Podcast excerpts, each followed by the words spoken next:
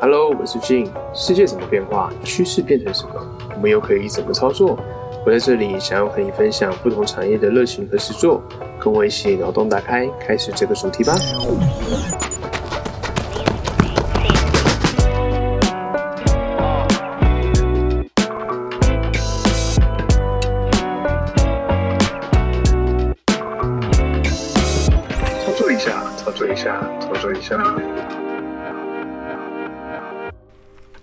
这集呢，它比较特别一点，主要是呢要来回顾我换了电动机车啊，过去两年的心得，那还有包含我昨天骑这个电动机车来去挑战我们公路最高点的五岭哦，来跟大家做一个分享。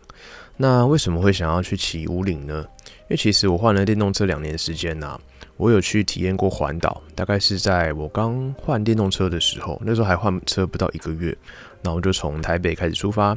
先从宜兰这边开始做一个顺时针的环岛，那这样去体验过了一个环岛之后呢，后续再过了一年左右，然后那时候过年，我就从台北骑这个电动机车，然后骑到屏东去过年，因为我的这个老家在屏东，然后呢就想说小琉球在旁边，小琉球那时候又已经有换电站了，想说哎，那刚好就回去过年啊，然后就从台北骑这个电动车骑到屏东哦，那一天的时间内把它骑完。然后呢，隔天呢，再骑电动机车搭这个渡船到这个小琉球这边去体验一下小琉球当地的风景啊。然后骑自己的机车也是比较自在。再去那个加油站那边做换电动作。那后来呢，其实我在从台北骑到屏东之前呢，我还有跟同事去体验巨人之手秘境。那巨人之手秘境呢，它大概是在台中这边左右，在偏山区一点点。那这个秘境比较特别哦，它是一个像是巨人之手雕像。那有兴趣的话呢，可以再去查一下它相关的故事，也是挺有趣的。那如果说你有空拍机的话呢，也可以透过这个空拍机去看那边整个视野，你会发现是跟在平常看的会不太一样。这个巨人这种秘境为什么会推荐？就是说，它其实距离换电站的话是可以到的一个距离，离换电站大概二十多公里左右。然后呢，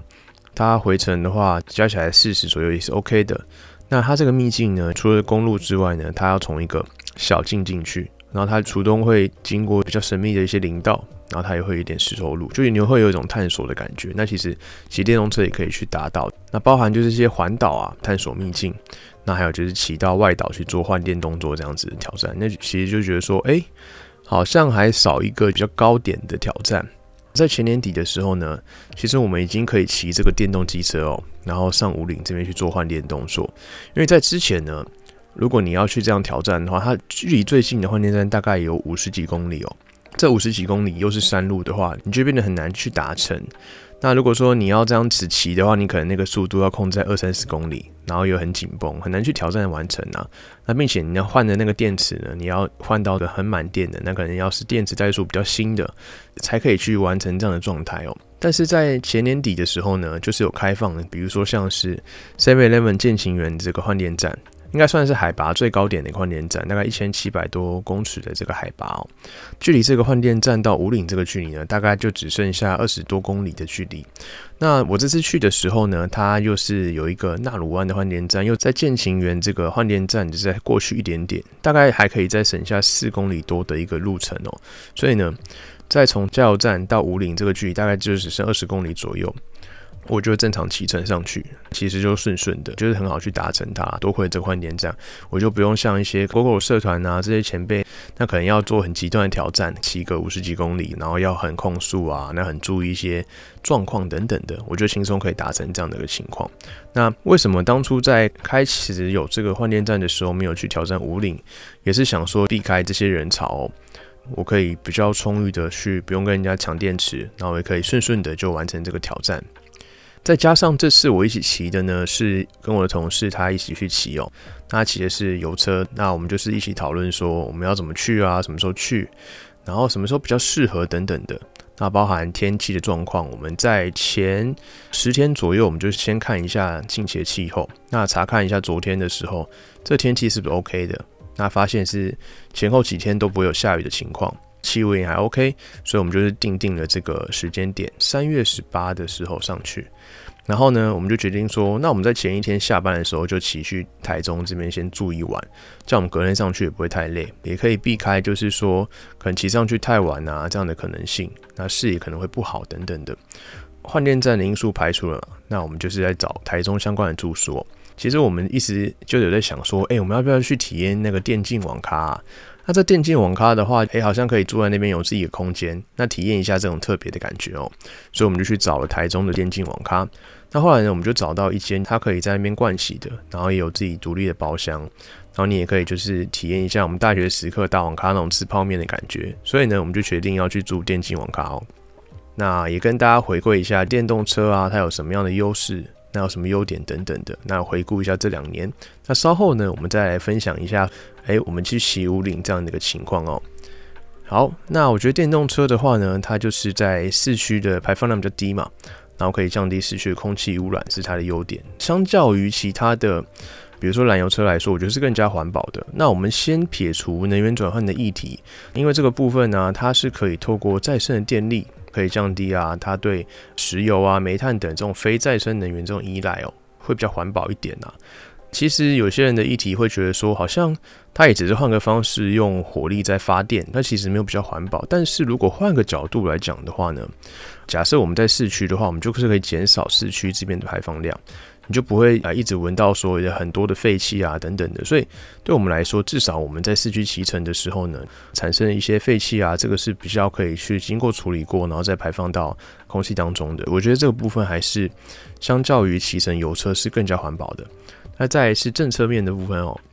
那其实大家应该有看过，就是政府啊，它其实会啊补助电动车，然后去进行相关的折抵嘛。比如说依照不同县市，你最高大概可以补助个一到两万。那它会依据各县市的这个补助款而不同哦。那还有一点小确幸就是说，像在台北啊，如果你在骑电动机车的话，你有些路边的收费停车格是不用钱的。像我举个例子好了，像是大安森林公园的部分，如果你去停下面的机车停车场的话呢，如果你骑电动机车，它是不用缴费的哦，你就可以在那边跑个步，跑完之后呢，你就可以在自由的骑着你电动机车离开，不用再额外缴费。那还有就是说，在内湖啊，或是一些比较市区的地方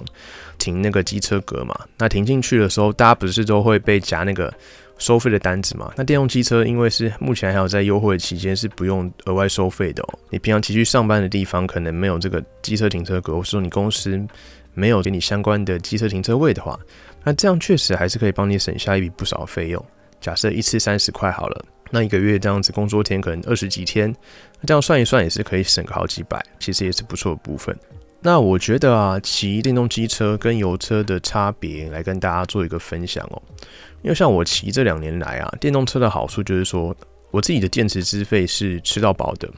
那这个部分的话，我当初会选择吃到饱，也是想说，我可能会骑这个电动机车来做一些关于城市探索动作啊，或者说骑比较远距离，或者是体验的环岛这样等等的一些相关情况，所以我本身会选择这个吃到饱的资费。那其实我那时候资费比较便宜，大概是八九九左右，所以你就八九九的话，你就可以一直骑一直骑，然后去挑战你想要的这个里程数哦。那这个部分对外送员来说也是非常好的，因为其实外送员大家都知道，你一天可能就要骑很远的距离，因为毕竟要把它当做是工作嘛。这样子去骑，你才可以累积你的时数，才可以赚取相关的趟数跟奖金。这样子吃到饱的方案的话呢，他们一天可能要骑个一百多公里，一个月可能就可以省下不少的费用。这样子哦，我觉得对外送员来说也是不无小补的啊。你要多花这个钱的话，你把它省下来是比较好的。那再来对我来讲，我觉得不错的是，它在我们等红绿灯怠速的时候啊，它不会有震动感。那你像你骑油车，你就觉得哎，怎么一直震？然后后照镜可能都会抖这样子。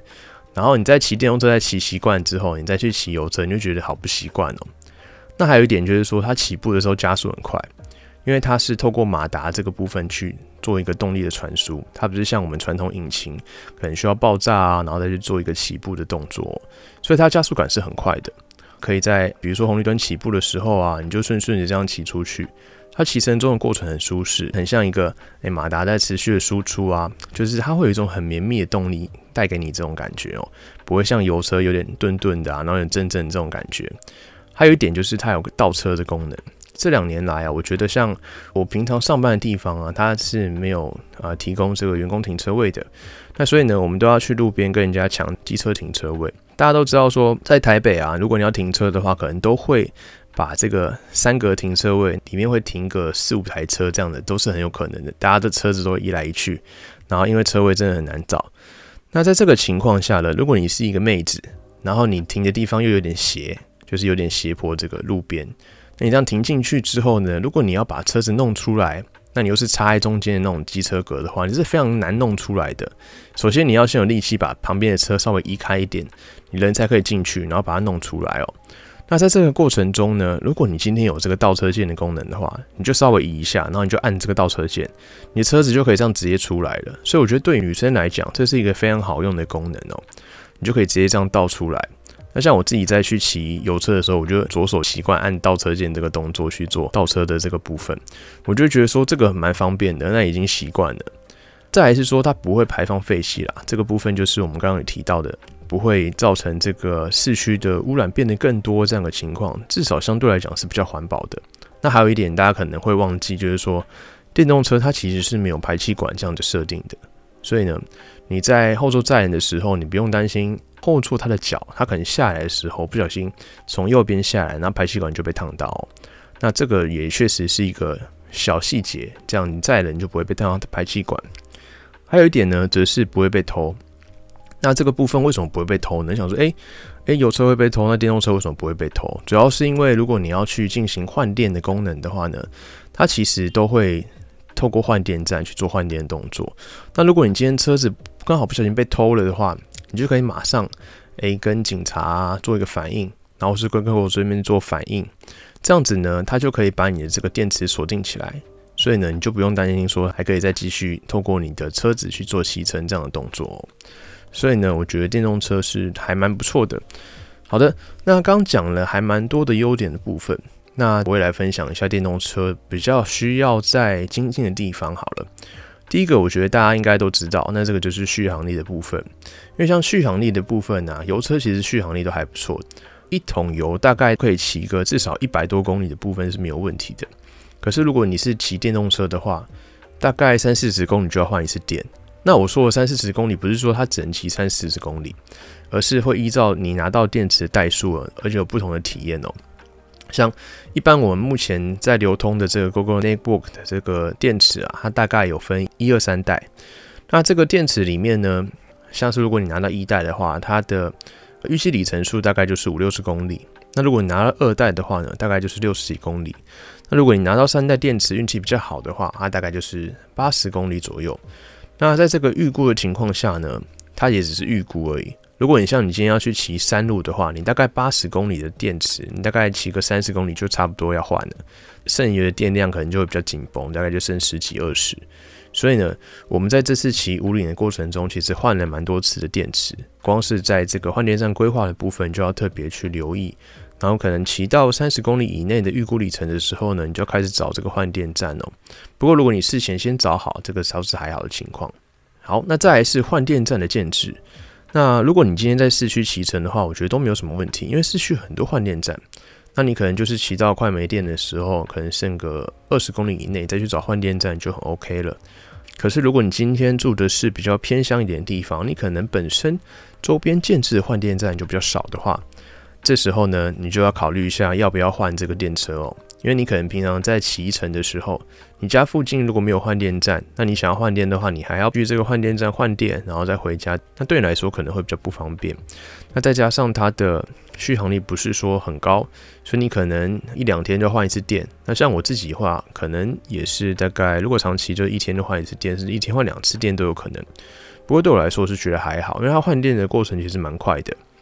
那只是说呢，如果你今天要去做一个长途旅行的话，你就要特别看一下这个地方换电站是不是可以达到。比如说，像我这次从台北下去台中的过程中，其实走西滨是最快的，没有上这个快速道路，没有上高速公路的情况下。但是呢，因为西滨这边的换电站还没有建制的很充足，所以呢，我走台山线。那台山线的部分也是在前几年，它才把这个换电网建好，所以我们可以整条走台山线到台中这边是没有问题的。那但是在之前呢，你可能就是要先切到这个其他的地方，然后再切回台山线，所以这个部分的话稍有不便利。然后呢，你的这个旅程的时间也会被拉长一点。那但是如果你今天骑的是燃油车的话，就没有这个问题，你就是想骑去哪边就骑去哪边，然后快没油的时候再去加就好了。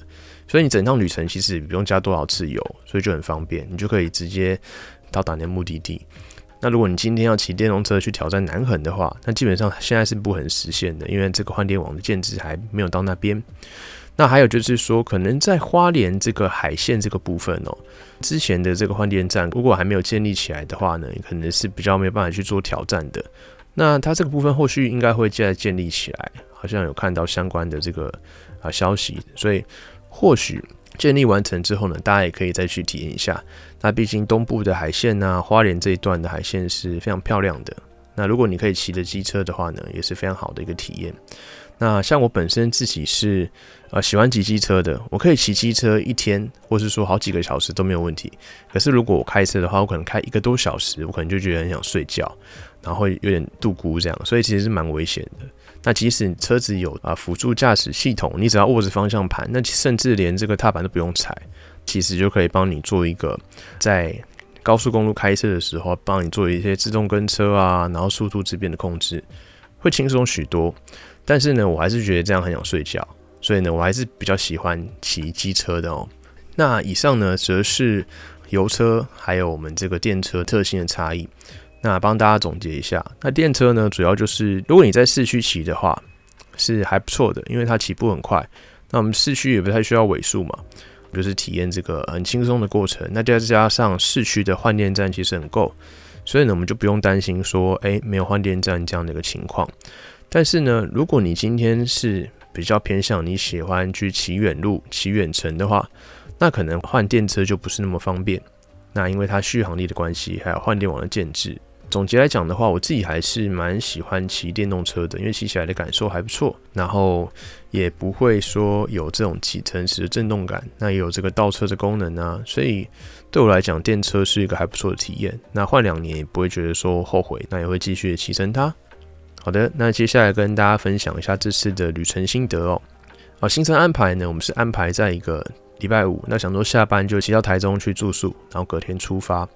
那那时候因为我同事他的机车停在苗栗，所以呢，我下班的时候我就我就载着他，然后出发，先骑到他苗栗的家，在火山附近。他换了机车之后，我们再骑去台中。那整个过程中呢，一来一往的，因为我们比较晚出发，所以呢，到台中大概已经十二点了。那我们到十二点到那个网咖的时候呢，其实也有点赶，因为想说，哎，不要太晚去啊，这样子，我们就去体验一下单人的包厢哦。那这个包厢其实也还不错，就是你躺下来之后，它大概是一百八十公分的这个长度，所以像我自己的话，我脚是刚好顶到这个底部的部分，然后你可以在那边玩电脑啊，然后我们也点了泡面在那边吃，体验一下我们那种大学打卡的感觉哦。但其实因为骑下去已经。太累了，因为毕竟也骑了四五个小时这样子，那时候也很晚，大概弄弄，然后盥洗一下，可能就一点多了，所以你没什么心思去玩那些游戏。而且我本身现在也没什么在玩游戏，所以到那边的时候，其实弄一弄一点多，那我们就是看个 YouTube 这样，然后我就睡了。那其实这种事情手机就可以做到，那其实电脑也没什么玩到，不过我也觉得没关系，反正就体验一下这种感觉，那也是一个很不错的体验。隔天的时候呢，我大概五六点就醒了。那因为我的房间不知道为什么有一只蜻蜓在里面，然后它也在震动翅膀，然后就很大声，然后就被吵醒。然后再加上外面的车的部分，它的隔音也没有做得很好。那毕竟网咖虽然是单人的包厢，它有把你围起来，可是毕竟还是那种比较开放式的空间哦，所以嘈杂声音就会比较大一点。所以呢，如果你是比较注重这个睡眠品质的话呢，会比较不建议是去啊网咖这边过夜。你可以去找一些相关的青年旅社啊等等的，价格比较便宜。那选择也还蛮多的，然后也可以认识一些朋友，这样也是还不错一个体验哦。那不过我觉得对我来说也没有什么不好，因为我本身是比较好睡的，体验看看这个单人包厢在网咖这种感觉哦。接着呢，我们大概八点的时候出发，然后我们先去吃个早餐，因为我们要上去五岭嘛。那如果途中早餐没吃饱的话呢，就会非常饿，然后可能下一餐又是下午餐吃。我们先从台中，然后往南骑。从草屯这边切进去，那其实从上面有一个比较快的路线啊，只是因为因为我骑电动车的关系，那走那个路线的话呢，会换电站可能会比较够，所以我们就是比较保险，从草屯这边啊切进去。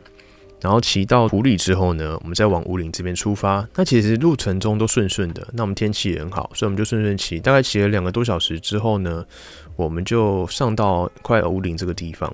我们那天的天气其实很好，但是山上大家也都知道，还是会稍微冷一点，所以我们就把外套穿起来这样子。后来就顺利上了五岭。